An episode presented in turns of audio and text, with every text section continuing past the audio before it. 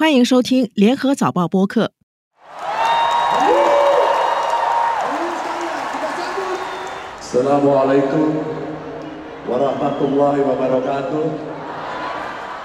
亚细安的主要国家，世界第四人口大国印度尼西亚将在二月十四日举行五年一次的全国大选。在印尼两亿七千万人口中，有大约两亿名合格选民，他们将在三组候选人中，也就是国防部长普拉博沃、前雅加达特区首长阿尼斯、前中爪哇省省长甘查尔之中，选出他们心仪的候选人。现任总统佐科不是候选人之一，但是佐科的影子却在这次选举中处处可见。佐科三十六岁的儿子吉布兰这一次与普拉博沃搭档参选副总统。有人认为佐科在打造政治王朝，他为什么要这样做？以支持民主的形象上台的佐科，是否晚节不保？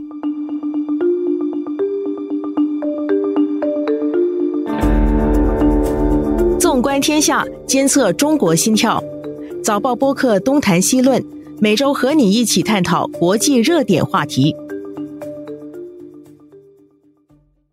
各位听众朋友们好，我是联合早报副总编辑韩永红。今天很高兴再次邀请到印尼问题专家、新加坡尤索夫伊萨东南亚研究院资深访问研究员、南洋理工大学拉尔勒南国际研究院兼任教授廖建玉。廖教授您好。您好，廖教授，印尼总统大选即将要在二月十四日举行。印尼作为东南亚主要的国家，又是全世界第四人口大国，它的选举也是备受关注。我想首先请你给我们介绍这一次参加总统选举的三组候选人，他们是哪一些人呢？这一次印度尼西亚总统的候选人有三组人，那第一组是以安尼斯跟穆罕明为首的。安尼斯是前雅加达的市长，也曾经做过教育部长，是一个很有学识、相当有才华的人。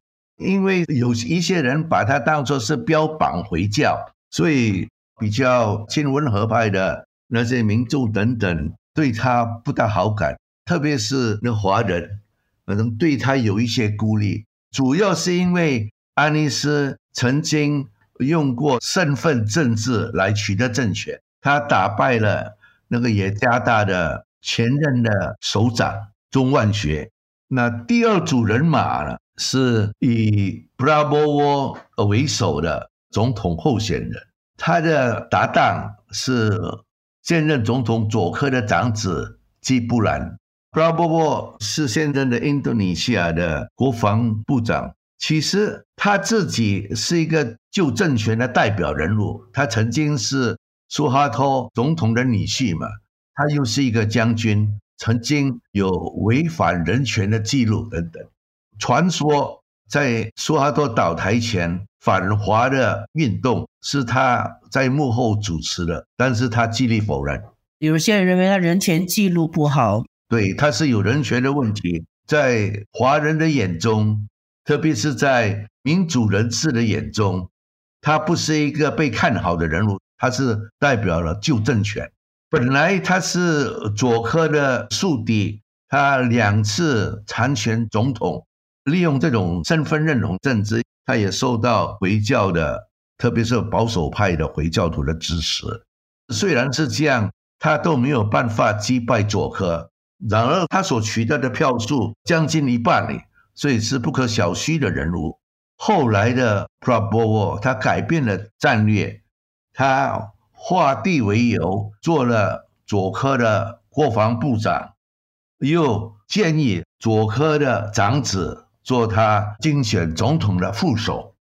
左科的长子基布兰，基布兰年纪只有三十六岁，本来依照以前的法案，他是不能够参选，太年轻。不过，那个法案后来经过修改，得到宪法委员会的主席，也是佐科的妹夫的支持。他修改了条例之后，他就可以合法的参选了。也因为这个缘故，一些知识分子，特别是民主人士，对这个就高度不满了。第三组人选是民主党所委派的甘加，甘加曾经做过中爪哇的省长。其实很多人说甘加是早期的左科的一个影子，他的所作所为、他的行动、他的思想等等，是跟早期的左科很相似的。每一个人都是把甘加当成左科的继承人。然而，事情的发展常常出乎人意料。本来佐科他是斗争派民主党的干事，按照平常的惯例，他也应该是支持甘加。对他们都是斗争派民主党，但是他在最后的一分钟，他改变了主意。他虽然是没有直接宣布他选择哪一组的候选人。不过，他常常跟 Prabowo 站在同一个台上，再加上 Prabowo 的副手是他的长子，所以许多人说他已经是不再支持 Ganjar，而支持 Bravo。人们发现到现在的左科并不像早期的左科，他是想建立自己的王国，建立自己的政治王朝。叫做 political dynasty，他的长子基布兰已经是梭罗的师长，现在又做副总统的候选人。他的女婿已经做了延兰市的市长。他的最小的儿子年仅二十八岁的开山，他现在是做一个小党，叫做印度尼西亚团结党 （PSI） 的主席。虽然这个是小党，不过也有可能进入国会。他们是希望就通过他的孩子跟佐科的那个支持，这个小党会转型成为一个中型的政党。因为佐科可能会被逼离开斗争派民主党，这个是以后可能会有这样的发展。到目前的为止，他仍然是斗争派民主党的干部。整个的总统选举可能环绕在佐科这个人的身上。为什么我们会这么说呢？因为他是一个造王者，他在民调那个方面声望还是非常高。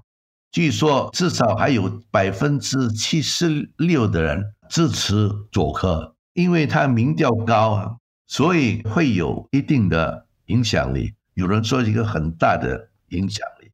他民调高主要的原因是因为他过去的亲民的政策，还有他一路来的表现。特别是在经济方面的表现，他使到印度尼西亚的经济稳定、政治稳定。在目前这个通货膨胀的时刻，它还能够使到印度尼西亚经济通货膨胀率是百分之四以下。有人说这个是难能可贵的。如果说印度尼西亚的膨胀率没有办法控制的，那么佐科的威望也会即刻下降。此外，佐科他。拥有很大的控制权，因为他现在还是总统，要到十月二十号他才衔下总统的职位，所以这个八九个月来吧，他仍然具有很大的左右局势的能力。再加上现任的警察部长、国军的总司令等等，都是他一手提拔的，也是效忠于左科的。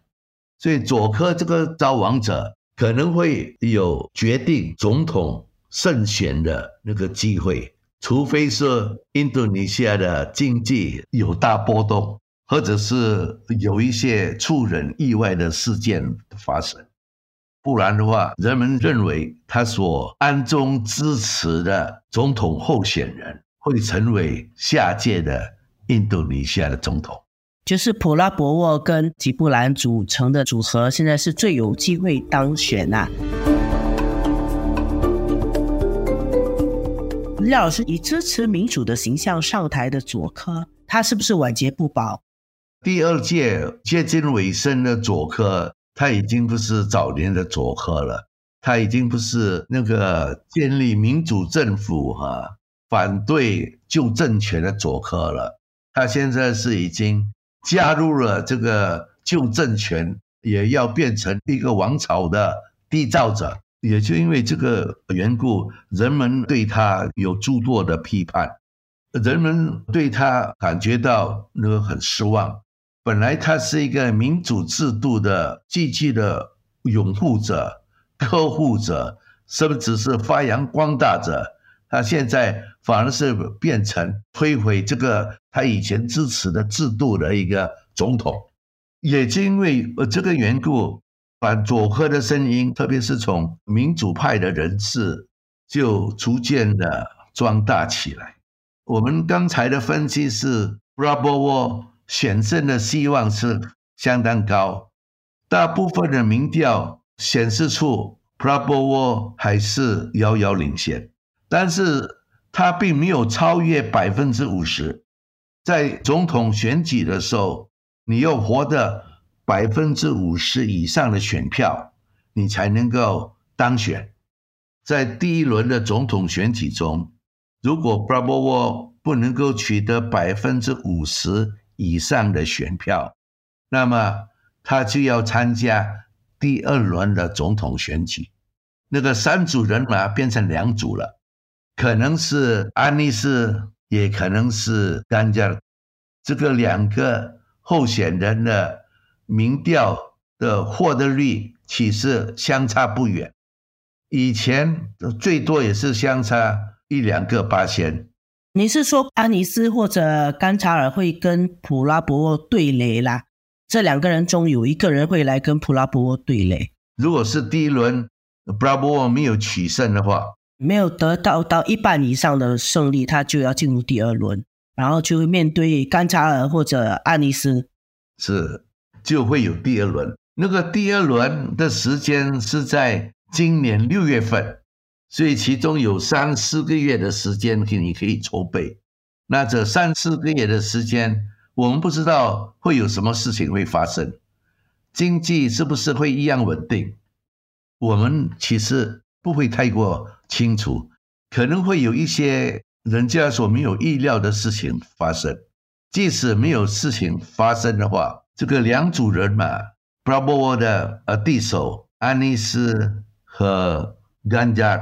两者可能会结合，以便防止布拉波沃能够出局。第二轮的那个战情可能会比第一轮更加激烈。请您给我们介绍一下普拉博沃。您刚刚说到他是一个代表旧政权的人物了，你可以给我们介绍一下普拉博沃的背景跟他的一些特点吗？普拉博沃本身哈，他是一个军人出身的，虽然他的父亲是经济学的教授，他自己也是到西方留学的嘛。因为他的父亲曾经流亡过，因为他是参加印尼叛军的行列，所以他的父亲流亡到马来西亚跟西方国家，所以他讲了一口流利的英文。他正式的教育就是军人的教育，去过美国的军事学校。所以他跟美国的关系应该是相当密切，但是因为人权的问题，他曾经一度不被允许进入美国。人权问题指的是什么？他有不好的人权的记录在东帝汶了，但是他最大的就是在苏哈多下台之前，他对那个反苏哈多的人士，特别是学生这样下毒手。他虽然是说这些都不是他干的，是苏哈托的命令等等，不过他没有办法完全洗脱他的这个罪名。也因为这个缘故，布拉波沃在民主人士的眼中，他是一个倾向于独裁的人物了。不过，跟佐科画地为友之后的布拉波沃，他的战略就完全改变了。他摇身一变变成了一个亲民的人士，而且讲起的话来也是和蔼可亲，给人家一个和蔼可亲的长者的形象。他的这种改变引起许多年轻人的喜爱。他不像以前那么严肃，讲话是非常的那严厉，一直专门训话跟责骂他的手下。现在的他。是眉开眼笑的布拉波沃，已经是焕然一新，换了一个人，脱胎换骨一样。许多人讲说，他如果是获选之后，他可能会原形毕露也说不定。原形毕露怎么说呢？因为他毕竟是一个军人出身的嘛，同时他有一个不违反人权的记录。不过有人说，呃，人是会改变的，可能他做总统的时候，他还会一样的亲善，做一个好总统。那个见仁见智吧。安妮斯跟甘查尔他们其实是面向几乎比较接近的同一群选民呐。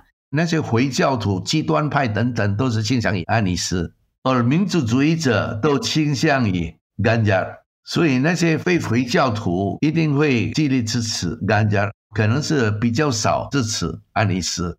一个是印度尼西亚民主主义的代表人物，另外一个是回教的代表人物。Prabowo 呢，他是左右逢源的人物，因为他曾经利用身份政治嘛来获得选票，因为他对抗佐科的时候。他的支持者都是保守派跟激进派的回教党，或者那个支持激进主义的分子。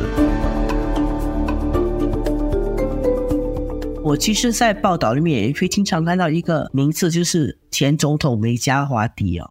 梅加华迪他还是斗争派民主党的一个核心人物。他现在在印尼政坛上，他还发挥什么样的影响力？然后在这次的选举中，他有什么角色？美加华蒂是印度尼西亚最大政党的党魁，今天仍然是这样，因为他要扶植的女儿叫做布安，好像是扶不起的阿斗一样，还没有办法取代他。不过，我们如果看这个最大的政党，他的选票只有全国的百分之二十，其他的呃政党也是只有百分之十四、十五左右，有的只有百分之十以下，所以。从这个方面来看，美加华地的民主党斗争派是还是印度尼西亚的大党，但是在最近的民调就显示，b r a 布 o 的大印度尼西亚运动党应该是最赶之上了。这一次的那个竞选可能会接近或者是超越民主党斗争派，所以印度尼西亚将会有两个那个所谓大党了。但是这两个大党。都是民族主义的政党，虽然那个 Bravo 的政党，他因为曾经跟回教党、跟回教保守派、跟激进派人士眉目传情，所以他可能会相应的也得到他们的支持。佐科他是不是也在跟美加华迪在抗衡呢？佐科跟美加华迪的关系现在是呃不会很好，但是还没有决裂。还没有决裂的主要的原因，是因为如果在这个时候决裂的话，对甘加非常的不利。不单单是这样，佐科他并没有正式公开吧，他是支持 Bravo，他表面上还是说他是中立，由选民来决定吧。他就是玩这样的一种政治的游戏啊，继续坐上他第一把交椅。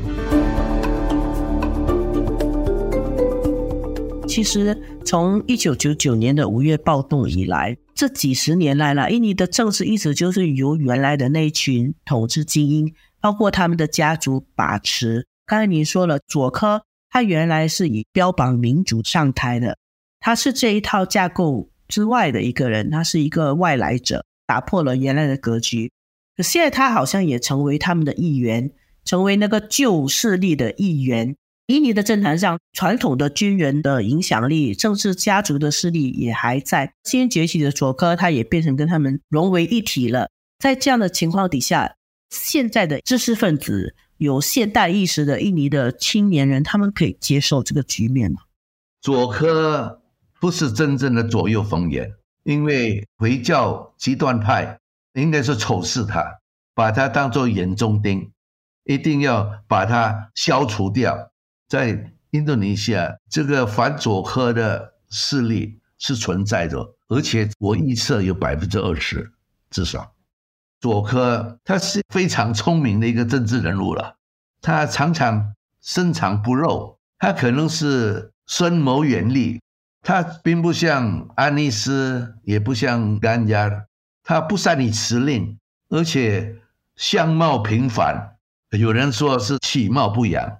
不过像他这样一个看起来很普通的一个爪哇商人，他是家具店的老板不过他也有学历，他是印尼嘎加玛的那个森林学系的学士，而且成绩也不坏。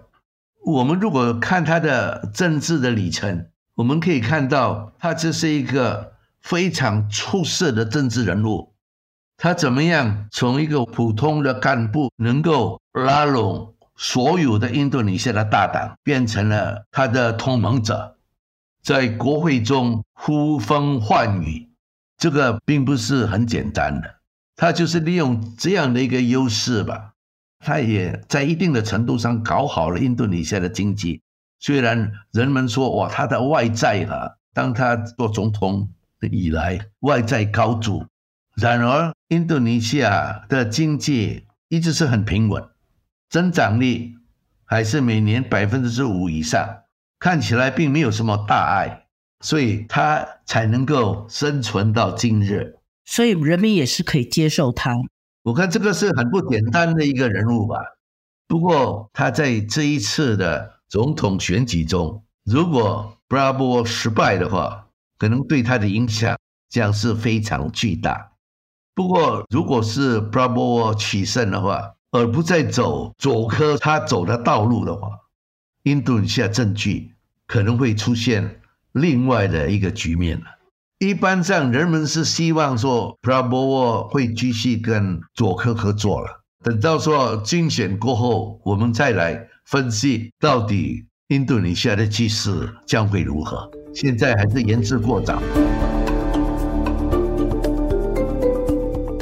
印尼的选举结果对新加坡来说为什么重要？印尼的选举对新加坡是非常重要的，因为新加坡是投资在印度尼西亚的第一大国，外来投资者。对的，所以新加坡所要的是一个政治稳定的印度尼西亚，而不是动乱的印度尼西亚。新加坡政府希望，无论是哪一个人当选，只要能够有政治平稳跟经济稳定。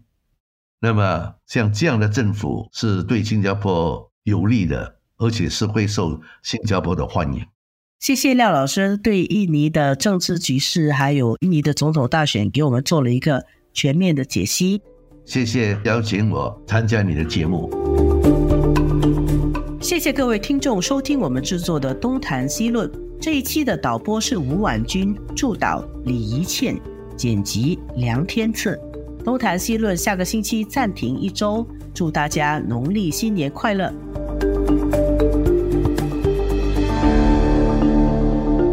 东谈西论每逢星期二更新，早报播客可以在联合早报以及各大播客平台收听，欢迎你点赞分享。